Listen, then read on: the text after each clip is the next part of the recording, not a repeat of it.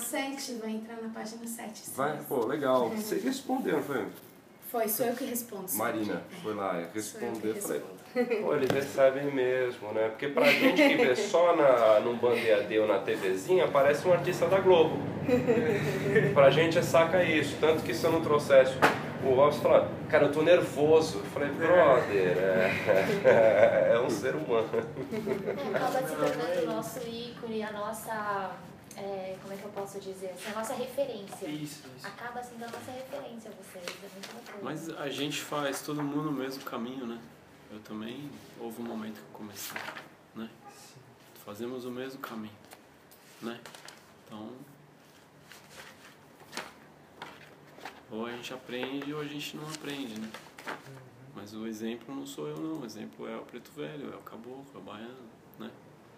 Ah, eu acho assim, como eu gosto bastante de, dessa coisa de, de falar, lidar com o público, né? Eu acho que você faz isso muito bem e eu, eu vi como uma referência mesmo, porque, sei lá, eu tava numa época em que eu precisava falar bem fazendo TCC e eu encontrei referência nisso, eu achei bonito. Agora deixa o Beto trabalhar. Ah, Não, desculpa, é, não, é é, bacana pra eles tá também é, ficarem à né? vontade aí, né, cara? É, é uma tarde que estão juntos aí. Não deve ser tão fácil ficar tanta tardes Não, a juntos, gente né? fica bastante. É, a gente fica o tempo inteiro. Porque o nosso trabalho é juntos, né? O colégio, o Alexandre, é, no desenvolvimento, eu dou o desenvolvimento junto com ele. Mas todos os outros cursos, quem dá é ele. Então, a teologia, o sacerdócio, né? Então, e agora, nesse momento, há algum tempo, o desenvolvimento está só com ele também, porque eu não estou mais conseguindo ir. Já faz algum tempo. Tá tendo outro desenvolvimento aí, né? É, interno. Então, e a gente, eu cuido da parte administrativa, porque a gente pensa em Umbanda, pensa nisso tudo. E Ele deve dar graças a Deus disso, né? É, é, a gente tem uma livraria e um colégio, né? Então quem cuida dessa parte administrativa sou eu. E o Alexandre passa a maior parte do tempo escrevendo, respondendo aluno, respondendo e-mail, respondendo E mensagem. recebendo gente chata que vem na sua casa pra Isso é raro ele receber, viu? Isso é bem raro. Muito obrigado. E ele. E, e fazendo essa parte de estudar, estudar muito, ele está sempre lendo uns 10 livros ao mesmo tempo. É. Mais ou menos. Eu imagino, eu imagino. Então, a parte escrevendo livro, montando apostila para os alunos, a gente está montando algumas apostilas novas para o nosso colégio. Então, é, ele monta, seleciona texto, faz toda essa parte, eu só corrijo o diagrama e mando para gráfica. Só, né? Tá. É, mas a parte que demora mais é dele. A minha é alguns dias. Ele fica, às vezes, meses em cima de alguns materiais. Então, mas a gente trabalha juntos, né? Às vezes falta tempo livre. Livre falta. Mas, Mas juntos juntos a gente sempre. fica sempre, porque o nosso trabalho é juntos, realmente. Então, só apresentar oficialmente assim, não não sei se te incomoda, eu te, te passo tudo o que a gente falou aqui pra você de novo, tá? Não muda nada, irmão. E Então, ó, é, a gente não tem pressa, tá bom? Deixei a tarde livre pra gente fazer isso. fico feliz. Não precisa Muito correr. obrigado. É, como te disse, eu sou formado em educação física, só fazer uma apresentação para saberem quem sou eu, a gente só fala às vezes por e-mail, né? E acabei estudando a neurofisiologia da meditação, até um livro sobre isso, eu e um outro amigo meu chamado Marcelo Arias, e aí eu acabei enveredando para o yoga, é, dando aula com o professor e estudando yoga também. É, Fiquei um tempo na Unifesp como voluntário lá de em pesquisa, meditação para ajudar a saúde, enfim. E acabei achando que era, era, era muita biologia e quis enveredar para uma parte mais humana. Foi que aí fui para a PUC estudar ciência da religião. Mas você é graduado em ciência da religião também, né? Sou E, claretiano. e aí, é, e infelizmente a PUC não tem. E aí acabei encontrando uma área é, com pouquíssima pesquisa no Brasil, que é o yoga mas não na biologia, mas na humanas, na história, na sociologia do yoga. E, e o mestrado, como eu te falei, eu estudei como os textos modernos do yoga se imbricaram com a ciência, modificaram eles. E no doutorado eu acabei querendo sair da biblioteca enfurnado e ir para campo. Eu tenho entrevistado os yogis brasileiros, cientistas e agora também alguns líderes religiosos de outras religiões que eu percebo que têm imbricação com, com a meditação e com o yoga de uma certa forma. É, como te falei, tive a honra de entrevistar o Hermógenes, Marcos Schutz, o Rojo, vou, vou entrevistar o Pedro Kupfer agora, a Camila Heitz, enfim, um pessoal do yoga não é tão grande também. Eu não, eu não sei o universo da Umbanda, tá? sou leigo nisso, mas no yoga não há, não há tanta gente assim é, que comanda, assim, ou que, que mantém uma certa liderança ou, ou um caminho. E me interessou essa tua, essa tua verve com a meditação. É, eu costumo começar você me contando rapidamente a tua história como que entra o caminho espiritual na tua vida e, e, e essa embrincação tua com a meditação e a Umbanda. Uhum. Também. São de Santos, né? Santos. Santos, todo mundo Santos. Baixada. Família da minha mãe de lá. É? Minha família. É, minha mãe é Santista. Santista? É. Tu nasceu lá? não? Nasci aqui. Ok. É. Nem todo mundo tem a sorte de nascer em Santos. É. Né? Tem desvantagem também de lá, mas Dá pra é. ver que ele tá convivendo bastante com gente de Florianópolis, já tá falando tu, né? A namorada dele de lá também. É, super conhecido. Falei agora pelo telefone, ela ligou agora. Ele tá falando tu já. Tu, pegando já o jeito dos, ma- dos manezinhos, o jeito bom dos mané. Se pudesse, a gente morava lá, Santos. É. Que é terrível. Eu pensei que você ia falar Floripa. Não, Floripa é impossível. Floripa Santos é ainda tá impossível. perto de São Paulo. Santos tá mais perto. É, lá é difícil sobreviver lá, né? Lá é bem difícil sobreviver ali. Então é assim, a... minha mãe já era espírita, kardecista, minha mãe. Então, desde criança, eu fui acompanhando minha mãe em centro espírita. Mas minha mãe ia em tudo quanto é lugar, sabe? Ia na igreja, se tinha uma benzedeira, ela ia. E se alguém incorporava, sei lá o que, ela ia também. Mas a formação era espírita. E minha mãe fazia curso de médium. Mas ela nunca conseguia acabar, porque o curso de médium espírita é quatro anos, é seis anos. Minha mãe fazia um, dois anos, três, ela já estava de olho num outro lugar. então eu ia acompanhando ela. Aquilo, eu tenho é, somos eu e duas irmãs. Dos três, eu que mais gostava de acompanhar minha mãe. É, assistindo aula, palestra e tudo. E eu não conheci muito bem a minha avó, a mãe da minha mãe, que minha mãe dizia, ah, sua avó também era espírita. Então, eu li livros que foram da minha avó. Então, existe um, Ela escreveu livros? não, livros que eram de propriedade dela. né, Do Chico Xavier, do Allan Kardec. Os livros eram, digo assim, os livros eram da mãe da minha mãe. Então minha mãe leu, eu li. Ah, tá o ok. livro Tá, ela, tá, não é entendi. que ela, ela não é autora, o livro era dela. Não, você falou agora, eu falei, pô, ele psicografou É. o livro da sua avó, eu falei, pô, vai ficar Não. mais interessante ainda. Não, não tanto. Não é tão interessante. Não, é assim. E... Mas foi assim. Em 1900... E aí eu segui uma vida meio espírita, sem radicalismo. Né? Por causa dessa liberdade da minha mãe, não havia, não havia um radicalismo. Meu pai nunca frequentou religião nenhuma, embora ele acredita, mas. Então nunca houve radicalismo assim na família. Todo mundo é muito livre para ir, vir, fazer o que quiser. Então, é, por exemplo, católico eu nunca fui. Fui batizado porque tinha uma madrinha lá que era muito católica, mas primeira comunhão, esse prosseguimento católico nunca existiu, nunca frequentei a igreja. Então eu vim de uma. A, a minha crença, o meu valor, no que você acreditava, naqueles valores espíritas, mas sem radicalismo.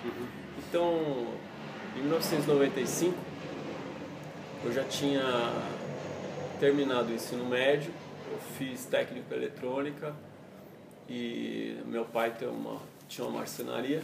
A gente, da parte do meu pai, é uma família italiana e todo mundo foi marceneiro e tapeceiro. E meu pai tinha uma marcenaria, tá trabalhando ali com meu pai, embora me formei técnico. Aí meu pai ficou 30 anos com uma marcenaria no Bom Retiro, depois ele abriu uma marcenaria na Zona Leste aqui, perto do metrô Belém, na Rua Silva Jardim, do lado do Lago Ubirajara. Então, tinha um bar ali. Todo dia tinha um senhor que carregava um, carregava papel na rua. um senhor de 70 anos e era um catador de papel. E ele é. Interessa minha história assim desde Claro. muito Total. detalhe. Então, play, esse senhor, ele usava um uniforme para catar papel na rua. E ele era um senhor negro, com cabelo branco, barba branca, sempre impecavelmente aparado. Catador de papel. Era muito. E todo dia ele tomava cerveja na mesma hora. Então o velho era disciplinadíssimo. Tinha uma, 70 anos catando papel com aquela disciplina, arrumado. Era no mínimo uma figura muito curiosa. Eu comecei a ter simpatia por esse senhor. Tu tinha quantos anos, né? Eu tinha 20. 20 para 21. 20, 21. Aí eu tomava café lá todo dia, ele tomava uma cerveja. Não sou contra, mas tava trabalhando, meu negócio era café. Aí um dia o velho chegou em mim. Houve uma empatia. O velho chegou em mim e falou, dando risada e olhando assim, falou: Qual a sua religião? Eu sou espírita. Aí o velho deu risada, olhou pra mim e falou: Não, você é um bandista. Na lata? Aí eu falei pra ele, meu amigo, eu sou espírita, minha mãe é espírita, minha avó é espírita. E esse negócio que você falou, um banda? Um bando? Não sei o que é isso. e o velho deu Não risada. sabia mesmo? Não, não sabia. Aí o velho deu risada, olhou pra mim assim e falou, mas eu estou vendo o caboclo e a criança com você. Então você não sabe, mas você é um bandista. Aí eu louco, né? O velho vê. Que, esse velho vê? Aí ali o velho me chamou num canto e falou outras coisas da minha vida. Coisas que estavam acontecendo na minha vida e tudo. Aí o velho foi falando. Eu, pô, acho, eu falei, nossa, da onde saiu esse, esse velho, né? E eu sei que passou naquela semana, naqueles dias, uma amiga me ligou. Falou, Ale, cara, minha madrinha tem um terreiro de Umbanda, você precisa conhecer. Eu jogava capoeira na época. Aí falou, muito louco, cara. Toca música de capoeira no terreiro de Umbanda. E ela Você- te conhecia do, do mundo espírita assim? Não, não, da balada. Da, Entendi. Da, da vida fora da capoeira? Por que ela religião. te liga pra falar da, do centro de Urbana? Pô, irmão, a gente teria que perguntar pra ela. Eu não sei, deu um patatum na cabeça dela lá e ela achou que tinha que me levar no negócio lá pra ver o terreiro de Umbanda. Falou. E aí falou da tia dela, era uma amiga é, muito próxima. Então aquilo mexeu com ela e como mexeu com ela, ela achou que devia mostrar isso para as outras pessoas, né? É que nem quando você encontra uma religião, você fala, nossa, cara, eu fui lá, o pastor é 10. Precisava- Vou te levar para você conhecer o meu pastor, vou te levar para você conhecer o meu padre, vou te levar para conhecer a moral, macumba. Então, é isso aí. Aí me levou no, num terreiro que era uma garagem aqui em São Paulo. Isso foi em 1991. É, 95, desculpa. Numa garagem aqui na Vila Jaguara, a dirigente é a dona Marlene, o terreiro do Caboclo Fecha Dourada. Essa amiga tinha ido umas vezes lá, que era o terreiro da madrinha dela. E eu acabei comentando com ela que o velho tinha falado aquilo pra mim. Então eu não sei se eu comentei antes, ela falou antes. Agora já não importa mais também. E aí eu sei que fui lá conhecer e me encantei pela Umbanda. Foi muito forte. Como é que foi essa primeira... Era longe. Longe, irmão. O negócio era longe. Porque eu morava na casa da minha mãe, lá na CUPC, ali na zona O PC é longe, já me perdi lá. CUPC. Então, aí você sai da CUPC e você vai lá pro Jaguaré, lá pra Vila Jaguara. Então você pega a Marginal até e depois Ponte dos Remédios e vai, entra naquelas quebradas lá e vai entrando, aí chega num lugar lá no meio do bairro lá, uma garagemzinha, uma portinha lateral e um cara com um turíbulo na porta assim. Eu entrei na. Quando eu olhei, um negócio muito simples, mas já tava tocando atabaque e o povo começando a cantar e com quem que você vai atender, quem você vai. Eu falei, sei lá, que eu vou, não conheço ninguém aqui. Aí ela dizia, não, que você vai com fulano, que você vai com ciclano, que não sei o quê. E aí, irmão, eu cresci no espiritismo. Então você ouve palestra, você lê livro, mas quase nunca você vê um espírito. É mais intele- intelectualizado, né? Entendeu? O negócio é teórico. Então você não vê. Quando você toma um passe, ó, é uma vibração. Eu Estou vibrando por você, pelo planeta, pelos estados, pelos. Você não vê. Aí cheguei lá, um negócio simples, um povo super humilde assim. E aí, atabaque, pô, adorar música, né? Tem música, pá, atabaque tocando aquilo. E aí tinha uma cortina, fechava a cortina, aí aquele negócio, né? O que será que tem atrás dessa cortina? Não sei o que. Aí abre a cortina e o povo deita, aí bate cabeça, levanta e pede a benção. Eu não conhecia aquilo, é um ritual, não conhecia aquele ritual. Um altar com um santo católico, o povo sentado. Aí de repente começa a tocar pra caboclo, todo mundo incorpora e fala, ó, vamos falar com os espíritos agora, meu. A posição era essa ou era, era como o senso comum dos espíritos a gente tem de um pouco de distanciamento, assim, de... Não, eu não sabia o que era um banda, não, não sabia o que era um banda. Te assustou? Não, no dia que eu tava saindo. Não, não me assustou, me encantei. No dia que eu tava saindo de casa, eu falei pra minha mãe. Minha mãe falou, onde você vai? Eu falei, pô, vou no centro de Umbanda. Minha mãe ainda falou, Xanda, Umbanda? Não, nós somos espírita. Eu falei, Umbanda não se cruza com a nossa linha. Fala. Eu falei, ó, mãe, tô no lugar. Me falaram que o lugar é de Deus. Que conversa é essa? Que papo é esse? Fala- Me disseram que o lugar é de Deus, vou lá conhecer pra ver como é que é isso aí. E aí, preto velho, cachimbo, pinga, marafo, vela, ponto riscado, tambor, música. É isso, irmão. Mexe com você, ó. Pra quem. Tem gente que mexe, tem gente que não mexe. Então eu sou da qualidade de pessoa que fica totalmente tomada, possuída, encantada. Olhei aquilo e falei, nossa, eu quero isso pra mim também. Então sentei pra tomar um passo com o preto velho. E aí o preto velho olhou na minha cara e falou assim, você é cavalo. Eu digo, cavalo? Que Conversa é essa de cavalo?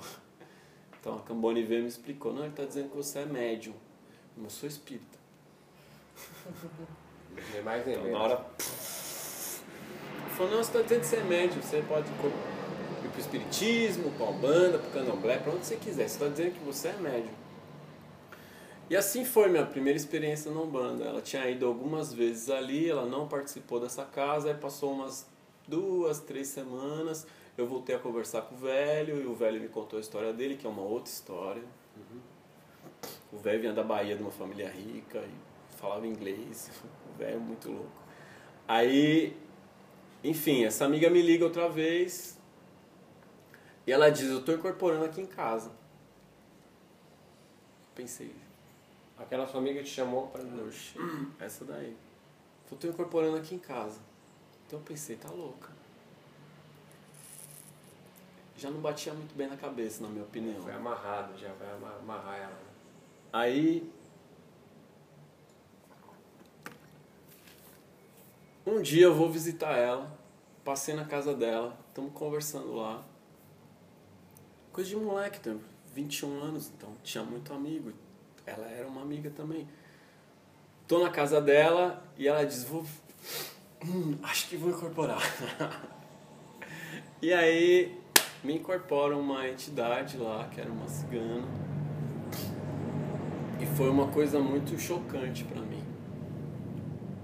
Na casa, tinha ritual, não tinha Era um nada. apartamento. Um apartamento. No quarto de um apartamento. Era uma coisa muito chocante. A incorporação dela era uma coisa muito forte. Assim, ela se transformava e ficava tomada, possuída mesmo. A entidade já começava a falar, falar, falar. Nossa, aí quando eu vi eu tava chorando, debulhado. Aí falou, ó, vou abrir um terreiro de Umbanda aqui, dentro do apartamento. Então, eu quero saber se você tá comigo para nós começar esse trabalho. Eu falei, eu tô junto, nem então, não sabia o que era Umbanda. E ali nós começamos um trabalho. Eu, ela, a irmã dela, a mãe dela e uma amiga. Só ela incorporava. E atendia. E aí, esse negócio se alastrou No apartamento? no apartamento. Aí vinha uma pessoa, vinha duas, vinha três, vinha quatro, comecei a desenvolver ali dentro. Ninguém nem sabia o que era um banda. Ela não sabia o que era um banda, eu não sabia o que era um banda. Mas ela incorporava os espíritos. Eles começaram a me desenvolver lá dentro. Então eu comecei a desenvolver ali, comecei a comprar tudo quanto é livro de Umbanda para eu ler. Aí li tudo que era que tinha. Na livraria, acabou da livraria, fui pro sebo. E aí fui lendo. E desenvolvendo ali. Então ali, ó, com dois, três meses, já tinha mais uns 10, 15 lá com a gente desenvolvendo e já tinha consulência batendo no apartamento, já subindo no elevador. E foi uma Os loucura. super felizes, Não, talvez. amigo, cara, aí é que tá. Nunca teve uma reclamação. E acabou que incorporava lá e gritava e tudo, e nunca teve uma reclamação. Quantos anos ali? A gente ficou ali quase um ano no apartamento. Nesse ano eu conheci o Rubens. Conheci um monte de outras pessoas, mas conheci Saraceni. o Rubens Saraceni, que adotou a gente. Se tornou nosso pai, porque a gente não sabia o que era um banda. E todo mundo que a gente procurava tinha que bater cabeça, beijar a mão, tinha que ser filho do santo dos caras, entendeu? Uhum. Então a gente não queria ser filho do santo de ninguém, a gente já tinha o nosso terreiro, tinha que fechar o nosso e ser filho dos outros para aprender. Uhum. Aí o Rubens falou, não, você já tem a sua casa, vem aqui, a gente conversa, vamos Você conversando. conheceu como? Em curso, assim? Eu fui numa livraria, comprei um livro chamado é, cheguei na livraria, o livreiro já me conhecia, a livraria Lorenz, aqui em São Paulo, na Liberdade, até hoje compro o livro lá, agora eu levo o jornal lá. O vendedor ainda trabalha lá. O vendedor falou, alemão, chegou um livro aí, É psicografado de Umbanda. Eu falei, irmão, é livro psicografado é espírita. Ele falou, não, esse é de Umbanda. Eu falei, não, você está enganado, irmão. Psico... Umbanda não tem psicografia. Ele falou, não, foi um preto velho que escreveu. O livro chama Cavaleiro da Estrela Guia. Eu falei, então mostra pra mim, mostra pra mim esse livro aí. Não tinha psicografia de Umbanda, não existia. Uhum. O Rubens que trouxe isso pra religião. Eu falei, então mostra pra mim. Aí trouxe o livro e falei, pô, pai Benedito de Aruana, vamos ver esse negócio aí, não. Preto velho psicografar é novidade. Aí ele não consegui parar de ler o livro. Aí li, li, li, li o livro. À noite dormi, sonhei que tava com o Preto Velho numa biblioteca lá. E o Preto Velho me mostrava os livros, abria os livros colocava. E tava nós dois lá lendo. E eu sonhei a semana inteira com esse Preto Velho na biblioteca. Aí essa menina fazia uma psicografia também, sabe? Aí fui na casa dela. A menina era lá da... A amiga dele. que começou lá no É. nosso apartamento. Isso. Ela também Ela era uma médium inconsciente. Ela era uma médium inconsciente. Era um assim. fenômeno, menina. Aí ela psicografava. Aí chegamos lá no nosso encontro e o Preto Velho escreveu: Muito obrigado por ter ido buscar o livro que eu te pedi no astral, Pai Benedito. Eu falei, nossa. Incorporou na mina. É, mas é, não era o Benedito que escreveu o livro. Tá, tá. Era o meu Benedito, que eu também trabalho com o Benedito. Uhum. Aí, pai Benedito. Aí ficou e falou que era o meu preto velho. Eu falei, nossa, pô, adorei o livro, agora vem, acontece esse negócio aqui, tem alguma coisa pra mim aí. Aí liguei na editora, falei com o editor, falei, eu quero conhecer esse autor, esse Rubens Saraceni. O Rubens estava dando umas palestras, estava começando a publicar livro, tinha, tinha uns três títulos 97, publicados. talvez. Não, ainda estamos em 95. Tudo isso em 95. Rápido, né? Foi, foi intenso. Foi um negócio intenso. 95 foi um ano De virada. intenso pra mim. Espiritualmente intenso. Foi o ano que eu conheci a Umbanda, foi o ano que eu comecei minha mediunidade, comecei no terreiro, conheci o Rubens Saraceni, tudo nesse ano. Mas conheci o Rubens lá no finalzinho do ano, assim. Aí conheci ele e o Rubens começou a orientar a gente, ficamos amigão e tudo. Ele começou a dar orientação, aí comecei a estudar com ele, aí a gente estudava de forma informal na casa dele. Daí o Rubens abriu o primeiro curso de teologia na garagem da casa dele, formando grupos ali de teologia. E eu e essa menina a gente. Rubens Saraceni não era o Rubens Saraceni, né? Ainda, no sentido de, de, de conhecimento, né? De, de conhecerem ele, né? Ou já era? Não, ele não era, ele não era uma pessoa tão conhecida. Mas o Guardião da Meia-Noite foi um estouro. Todo mundo queria ler. Então foi muito rápido. Uhum. Muito rápido. Em torno de 95 ele publicou o Guardião da Meia-Noite. Nessa época também, em torno de. Em torno de uns 3, 4 anos, todo mundo Deu um boom. já sabia quem era o Rubens Uhum. Saraceni. Foi muito rápido. E aí em 96 ele começou a dar aula informal de teologia na casa dele. Então a gente formou os grupos lá e tudo. Começamos a estudar porque ele ele já ele public, tinha publicado 3, 4 livros, mas ele já tinha psicografado mais de 60. Então tinha muita informação. Aí ficamos amigos, houve uma empatia, ele adotou a gente espiritualmente, tudo, aí começamos a estudar, estudar, estudar, estudar, estudar. Aí eu fiquei nesse, nesse terreiro que eu ajudei a fundar. Daí a gente ficou um ano no apartamento, saímos alugando um lugar com, uma, com um grupo bem jovem, assim. Os mais velhos era eu, ela, mais uns dois, três. O resto tudo tinha 15, 16, 17. Abrindo um terreiro, assim. Tinha lá uns 30, 40 médios. Tudo saindo... 40?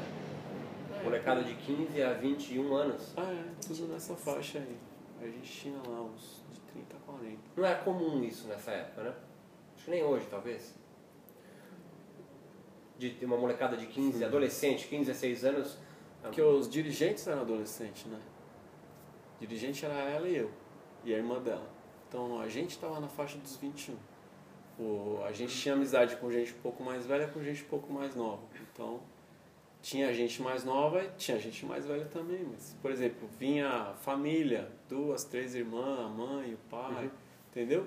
Mas aí a mãe e o pai não se interessavam muito em desenvolver. As- O povo mais jovem queria se desenvolver nessa época e tudo. Então vinha, entrava mais uma médium, aí trazia a irmã, daí vinha o pai e a mãe. E era um ambiente muito alegre, festivo, todo mundo com um perfil bem jovem, todo mundo meio malucão, assim. Então a galera curtia aquilo e queria estar lá dentro. Falava, nossa, um terreiro muito louco, todo mundo jovem. Então tinha um perfil que atraía. E essa entidade, e as entidades que comandavam o trabalho eram muito carismáticas assim também. O povo ia lá, tomava passe e queria ficar. Não tem uma explicação racional essas coisas, entende, irmão? Oh, É. Ali a gente ficou, eu fiquei oito anos ali, é, nesse terreiro, e depois de oito anos eu saí. E aí abri o Colégio Humana Sagrada Pena Branca, que é Oito anos lá. lá eu fiquei oito anos. Oito anos com esse grupo, que eu Uns 30 ajudei. anos, mais ou menos, você pensou, você montou aqui o, seu, é isso? 30 para 31, né? Por aí. É. 20, 21, do- 20, 21, 2 anos, e aí 8 anos lá você abriu Eu tô, tô com 40, o colégio ali já vai fazer nove anos. 9. Então, É, 30 isso para aí. 31, isso É. É. Aí montamos, montei o colégio, me separei. Foi de boa? Então, eu me relacionei com essa pessoa, né? A gente teve um relacionamento. E a minha, eu saí do terreiro quando houve uma quebra no relacionamento. Tá, porque entendi. Uhum. não era um. Não foi um. Não foi um bom relacionamento. Entendi. No começo era bom, mas depois não ficou bom. Então, a gente. Quando a gente. é, Fechou o ciclo, né? É, fechou um ciclo. E ali eu ajudei a criar o terreiro e eu também me tornei dirigente. Porque houve uma época que ela abria uma gira, eu abria outra, a irmã dela abria outra. Então tinha um dia que era o meu dia. Então é como se tivesse dois, três terreiros no mesmo endereço. Então um dia era o meu trabalho, outro dia o trabalho da outra, outro dia o trabalho da outra. Então, naquele mesmo endereço. Então ali eu já estava bastante tempo como dirigente espiritual da casa também. E depois que a gente separou, ainda continuei lá dentro com o meu trabalho. E aí chegou um momento que não dava mais. Então eu fui procurar um lugar que fosse melhor. Eu já estava dando aula de teologia de Umbanda desde 1999. Quatro anos depois, então, que você entrou na Umbanda, vamos dizer assim. É, Já super rápido tudo, né? foi, foi Intenso, In- como você disse. intenso, irmão, intenso. Eu vivia a Umbanda 24 horas por dia. No começo meu perfil era quase fanático, assim, um negócio muito intenso. Que signo tu é? Sou geminiano. Geminiano, com ascendente em touro, lua em aquário. Então foi um negócio intenso, intenso mesmo, intenso, profundo, forte, visceral, porque eu já entrei junto com essa pessoa, a gente comandando um grupo, né? Então não foi uma coisa que você entra, desenvolve, lá pra frente alguém fala, ah, acho que eu tenho missão de abrir um ah, já entrei já comandando o grupo. Não tinha muito livre-arbítrio, né? É, depois de um Foi ano. desen- sendo. Ó, um- depois de um ano desenvolvendo, meu guia já estava atendendo. Depois de um ano que ele estava atendendo, já, já comecei a comandar trabalho junto. Aí depois de mais um ano, dois, tinha um dia que era o dia do meu trabalho. Então foi tudo muito rápido. Nessa efervescência, o yoga já, já aparecia? O yoga, a meditação? Então, olha, Ou estava ali na Umbanda e no Espiritismo, as duas, suas duas grandes referências? Então, depois que eu comecei a viver a Umbanda, quando chegou a esse ponto de 1999, é, nesse período que antecedeu 1999, então entrei na Umbanda em 95, 96, para 99 são três anos. Eu comecei a me interessar por todas as religiões para entender a Umbanda, a partir das outras também. Então a Umbanda tem uma influência espírita, isso eu já conhecia. A Umbanda tem uma influência afro, eu precisava conhecer. Então fui estudar. A Umbanda tem uma influência indígena, eu precisava conhecer. Fui estudar. Mas a Umbanda tem uma influência do ocultismo. Eu, então eu precisava conhecer o Que ano que ocultismo. tu entrou em da religião? Ah, faz pouco tempo agora. Faz o que? Você, você se formou em 2011. É, Você me se formei em formou 2011, foi o que? Três anos? 2008, 2007. É. 2007 para Por 2008. aí, pouco Tá. tempo. Uhum. É recente. Mas enfim, comecei a estudar tudo que vinha na minha mão. De religião, ocultismo, esoterismo, magia. Então eu peguei o hinduísmo e dei uma dissecada no que tinha do hinduísmo aqui. Aí eu é, comecei a estudar. Via ocultismo. Não, e hinduísmo direto também, né? Literatura do Yogananda, do Vivekananda. É, Mas tu tinha achado já alguma relação com o banda aí, não? Pô, em tudo. É? Em tudo. Em tudo. Em tudo você vê uma ligação com a Umbanda, porque se você pensar em mitologia, é uma linguagem metafórica universal. Se você pensar em expressão da religiosidade, não existe sociedade sem religiosidade e é, é muito marcante, muito pare... as, as expressões religiosas são, na essência, elas são iguais, só muda a forma, né? Não sei, cara. Sinceramente, eu tenho mais dúvida do que certeza É. hoje.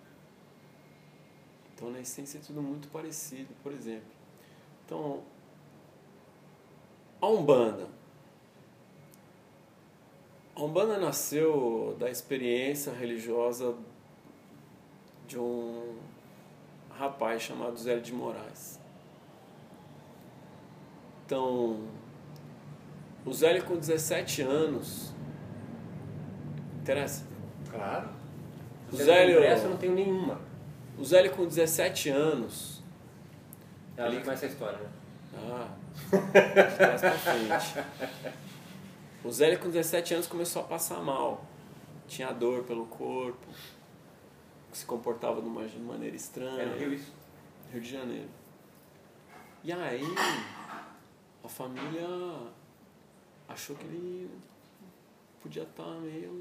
Um bocadinho. Então mandaram ele para um, pra um tio médico, doutor Epaminondas. Médico de louco, de hospício. Aí o médico, ó, não tem nada. Aí mandaram ele para um padre. O padre exorcizou ele uma vez, duas, três, falou, ó, Com certeza. não resolve. Aí mandaram ele para uma benzedeira. Aí a benzedeira incorporava um espírito, falou para ele, meu filho, você tem uma missão. Aí no dia 15 de novembro de 1911 ele estava com muita dor. Resolveram levar ele na recém-fundada Federação Espírita de Niterói, que naquela época funcionava no- dentro de um centro espírita chamado Santo Agostinho. Então levaram ele lá. Chocolate. Obrigado, querido. E lá ele incorporou um espírito, Caboclo das Sete Cruzilhadas, que disse que vinha trazer uma nova religião. Da Federação Espírita. Ele estava na Federação Espírita de Niterói, mas que não tinha sede própria ainda. Então ela estava funcionando no Centro Espírita Santo Agostinho. Então, eu digo isso por quê? Porque as pessoas foram atrás da federação procurar registro e não encontraram. Porque funcionava no Centro Espírita. Então, isso, meu irmão, a gente pode chamar de mediunidade.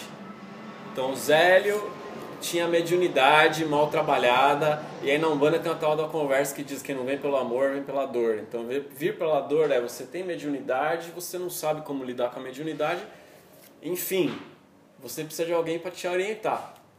Se você for para uma cultura antiga, isso é chamado de doença xamânica.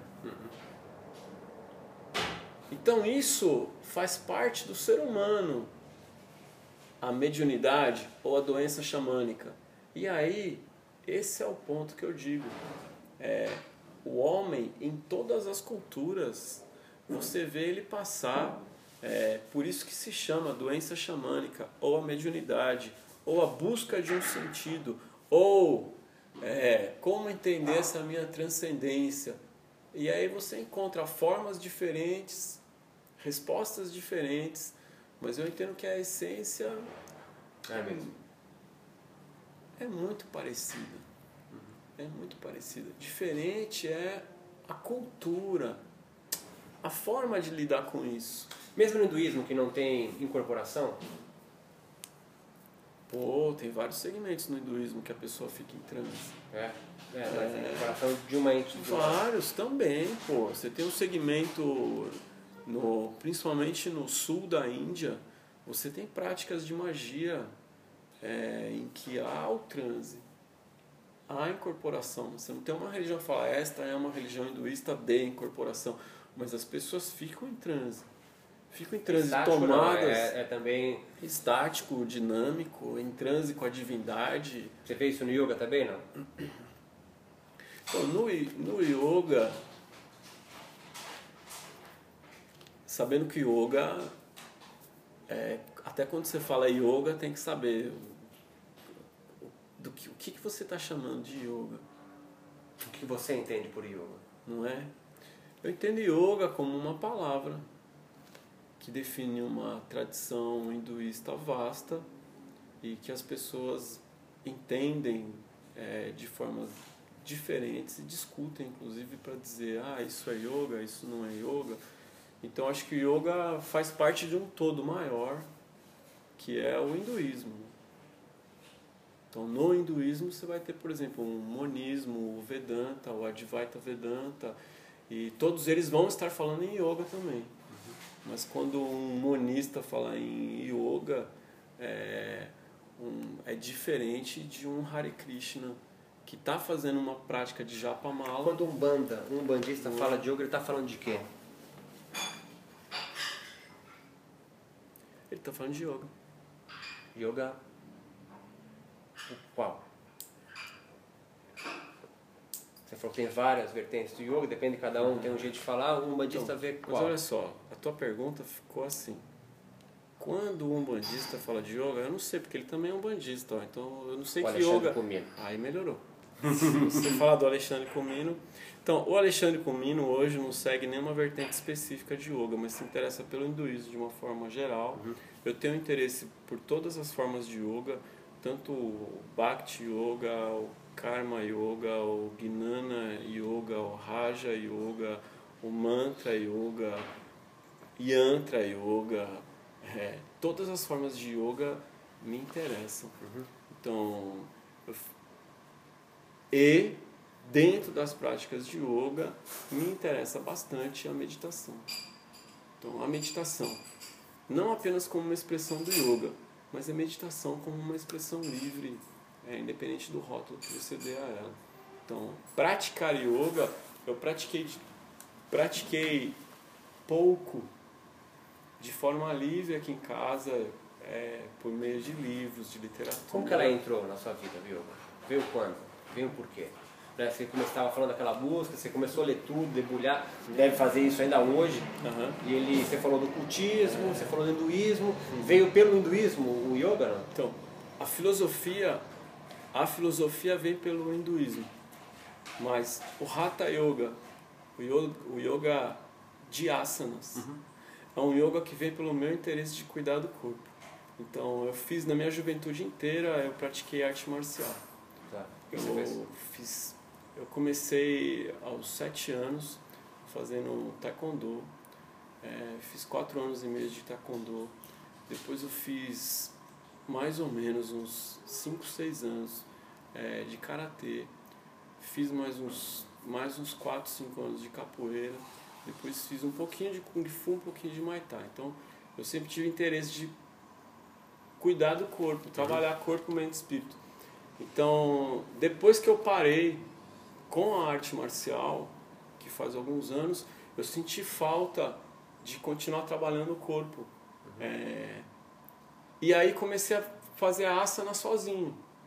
Comecei a fazer asana em casa, sozinho, asana, Você asana. pegou asanas do, do que? Assim, de algum livro? De Peguei alguma... do Hermógenes, Do Hermógenes. Tu ou? Auto-Perfeição. Yoga. Peguei a Auto-Perfeição pelo Hatha Que que nós Yoga. estamos falando? Pô, estamos falando de pouco tempo atrás que eu comecei a fazer asana mesmo. É. Fazem uns. Ó. Asana. De asana fazem uns 3, 4 anos. Foi influência do seu curso de Ciência da Religião? Foi lá que você conheceu mais isso ou Não, não? ciência da região vem depois. É? É. Depois se formou em 2011? É, mais ou menos nessa, nesse período, mas em ciência da religião não teve nenhum. Nada nenhum de yoga. teve estudo de hinduísmo, mas nada focado ao yoga. Então eu comecei a me, me interessar pelo yoga sozinho, assim, comecei a pensar, pô, não estou mais fazendo, não estou mais indo numa academia, não estou fazendo mais nada, vou fazer asana aqui em casa. Então eu tava, eu tinha me separado da minha primeira, da minha primeira mulher, estava morando sozinho num apartamento e deixei a sala vazia só para isso. Então eu ficava ali fazendo asana sozinho. Pegou o livro do Ah, Hermógenes, peguei o ali. livro do Hermógenes e peguei outros livros também comecei a fazer esse asana, aquele, aquele outro. Aí eu achei que eu não ia, não ia muito pra frente sozinho. Então eu entrei no, entrei no The Rose que tem aqui, aqui do Moema, lado. né? Tem um The Rose Moema. Aí eu fiz um pouco é, do Swastika Yoga. O que, que tu achou? Eu acho bacana. É, eu tenho muita, muita simpatia pela filosofia tântrica, certo? Então, a filosofia tântrica, eu não estou falando do sexo tântrico, Claro, claro. eu estou falando do olhar tântrico para a vida. Não existe céu, não existe inferno. É, vamos rasgar as escrituras e vamos viver a vida e sentir o que, que te faz bem o que, que não te faz bem. Então, o que te faz bem é o teu caminho, meu irmão. Então, essa filosofia do não acredite, experimente, prove. Ó, eu, não interessa o que eu digo, vem aqui, faz e vê se isso é bom para você. Então, essa filosofia é, me interessa. E eu entendo que a filosofia tântrica ela se aproxima muito de filosofias como o Zen, o taoísmo, certo? Por não ter dogmas, por não ter tabus, por te dar uma liberdade. Então a filosofia me interessa muito. Eu comecei a fazer aulas com uma professora e nesse momento eu fui para Floripa, dei um, dei um curso lá, conheci a Marina, a Marina também já fazia yoga. É, porque em Florianópolis, é, você levanta uma pedra, tem um professor de yoga, um praticante lá, né? É, a Marina também praticava. Você Então, fez com quem lá, desculpe? Ah, eu fiz em vários lugares. Eu nunca fui muito fundo, porque eu tenho questões físicas sérias, então eu não conseguia levar a prática muito adiante. Mas teve Mas a algum minha professor? formação é em Ayurveda. Na verdade, o yoga fazia parte, Tá. mas o meu enfoque sempre foi o Ayurveda, não foi yoga. Tá. Ela te deu uma, uma, uma mola aí na, pra, pra prática? a Marina, somou, né? Deu uma mola pra mim, mulher? a Marina traz essa filosofia hinduísta de como cuidar da sua saúde. Com esse olhar do Ayurveda, isso soma demais. É muito importante. Então, a minha parte do yoga de exercício é algo que foi um pouco autodidata, eu fiz um pouco ali no Swastika, no ano? Swastika. Acho que fiz uns dois anos, um ano e pouco, mulher.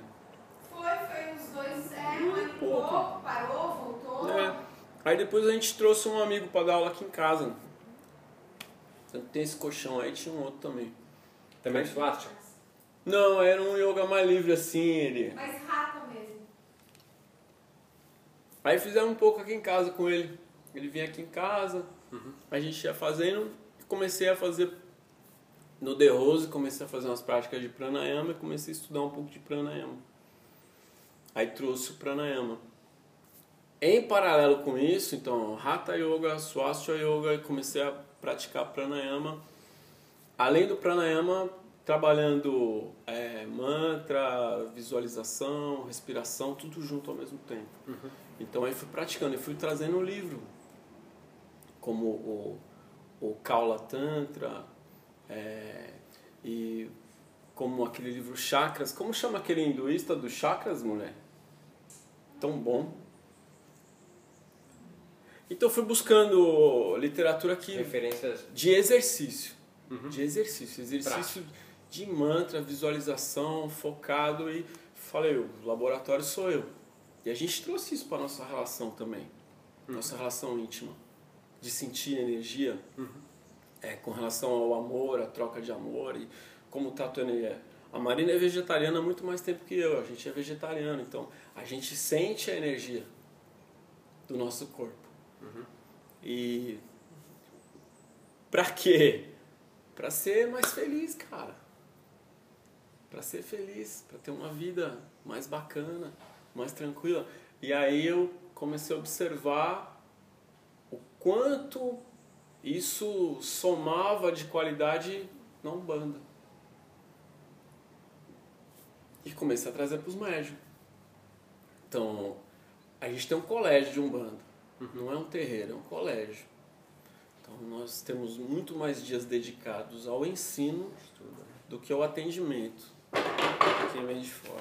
Meu Deus, não é Aí sim. possível. Eu sou assim, gente. Desculpa aí. Aqui. Então, não quer pôr nessa mesa aqui? Tira tudo É, eu aí. vou botar aqui. Pode tirar o chocolate. É, Pode deixar o pode. Então, ó.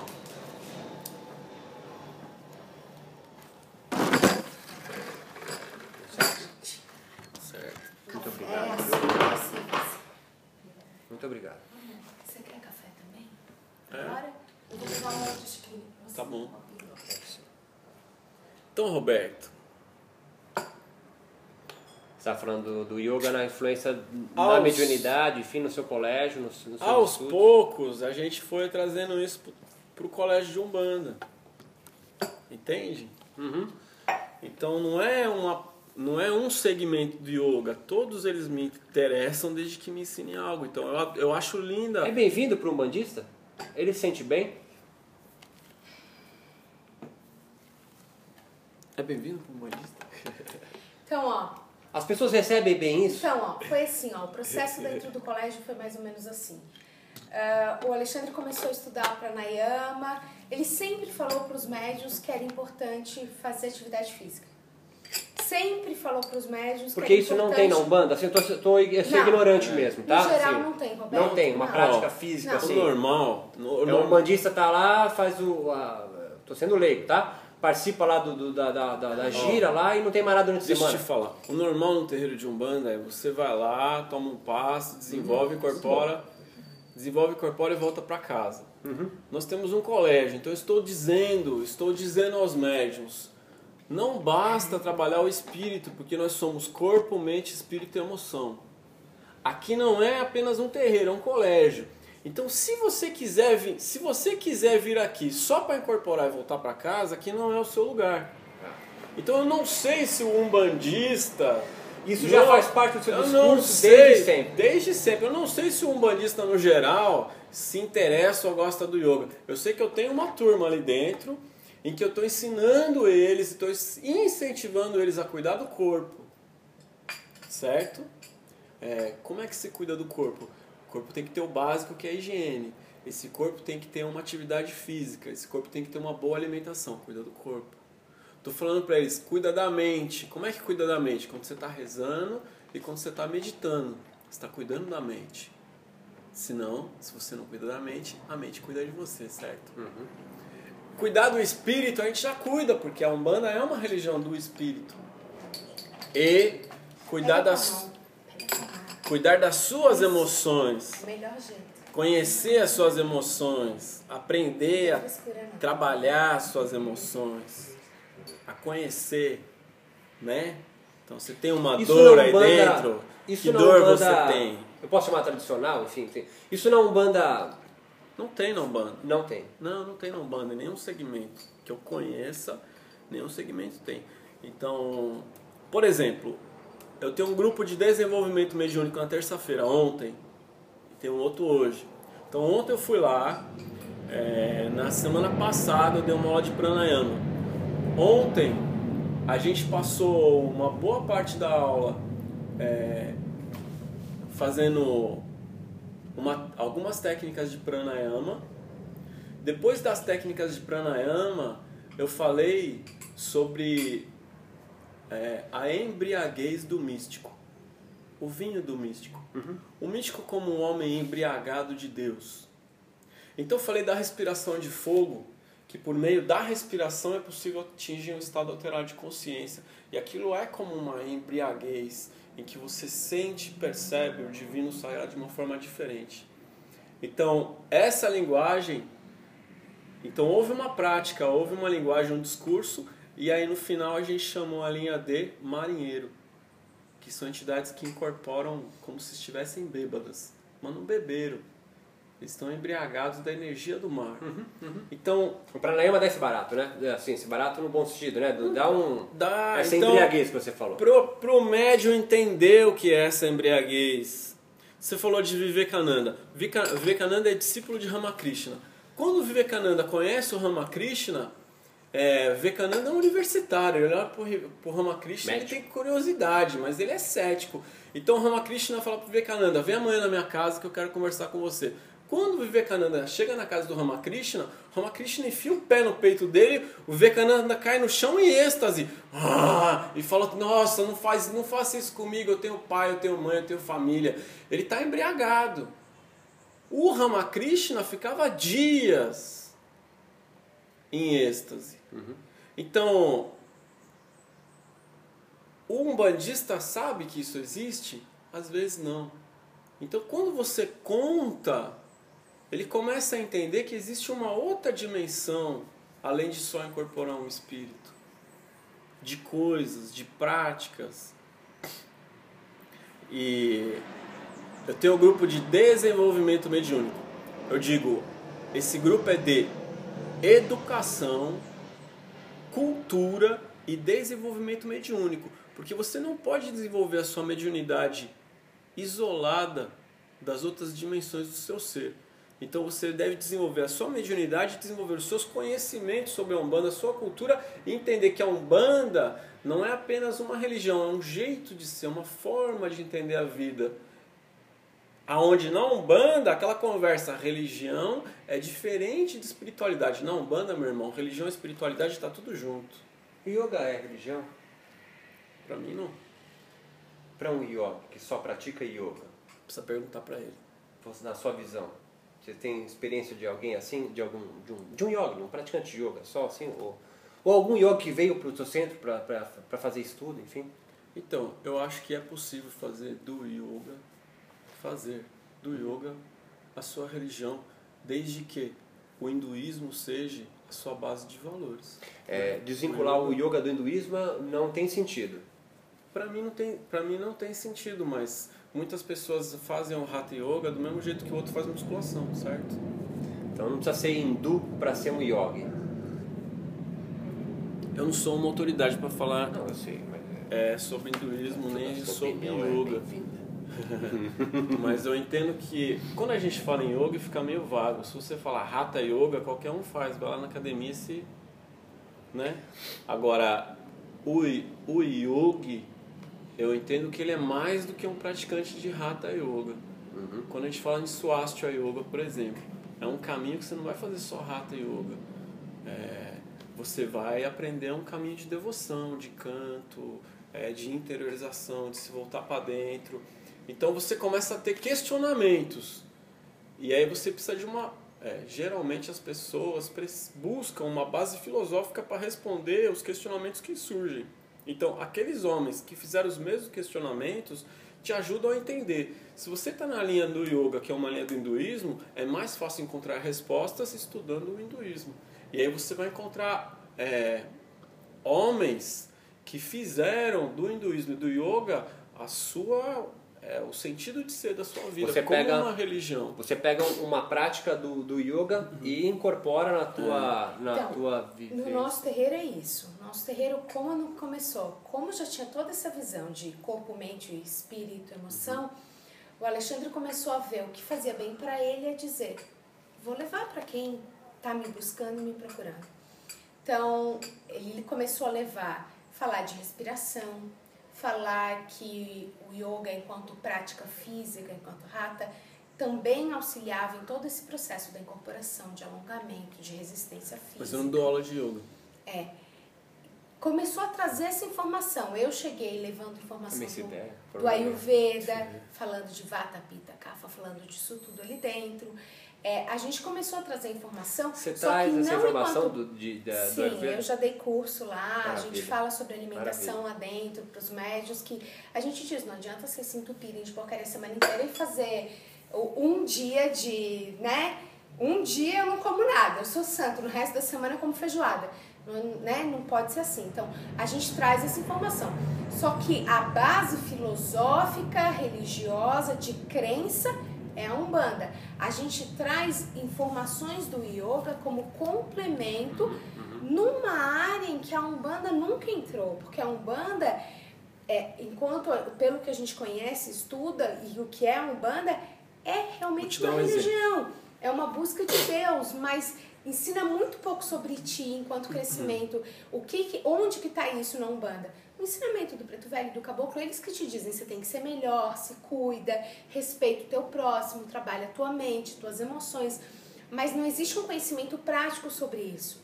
Então, a gente, pela nossa experiência pessoal, pode, pode somar isso. a gente buscou na filosofia hinduísta, no yoga, é, ferramentas que poderiam auxiliar os nossos médios, auxiliar aqueles que buscam o nosso colégio para que esse crescimento fosse mais completo. Então, e o Alexandre tenta o tempo todo, a gente não fica lá falando de pranayama usando os termos em sânscrito. A gente fala linguagem- de respiração, a linguagem é uma linguagem coloquial. é, comum. exatamente. Porque eles não vão entender, nem querem saber. Ninguém É, está ali nem- para fazer yoga e se tornar yogi. Eles estão ali para ser umbandistas, mas a gente está mostrando o quê? Você sabe respirar? Você nem respira. Como é que vai incorporar um guia que vai vir com uma respiração super forte? Você vai passar mal aqui dentro. Então, trabalhe a sua respiração. Mexa o seu diafragma. Entenda o ar entrando, segurando o ar, saindo, ficar sem ar um pouco.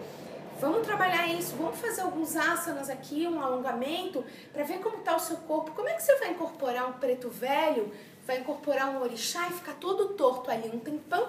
Você vai sair daqui quebrado. Tu tem algum médium na, na, na escola que faz uma prática, faz alguns A gente pranayama, não sabe te dizer, antes, não, não, assim, mas antes da, da gira, por A exemplo, gente incentiva, mas Vocês a maioria fazem, tem não? vergonha. O Alexandre faz. O Alexandre tu chega leva um lá, tapetinho e antes A gente da... tem lá uns tapetinhos, mas ele faz no chão mesmo, faz ali.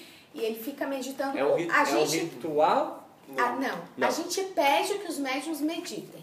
A meditação é um ritual no durante a semana, ou assim, durante a vida, No- incorporado na vida. É, e no dia coisa. da gira, no dia do trabalho, o nosso pedido é que eles cheguem, sentem e fiquem em meditação.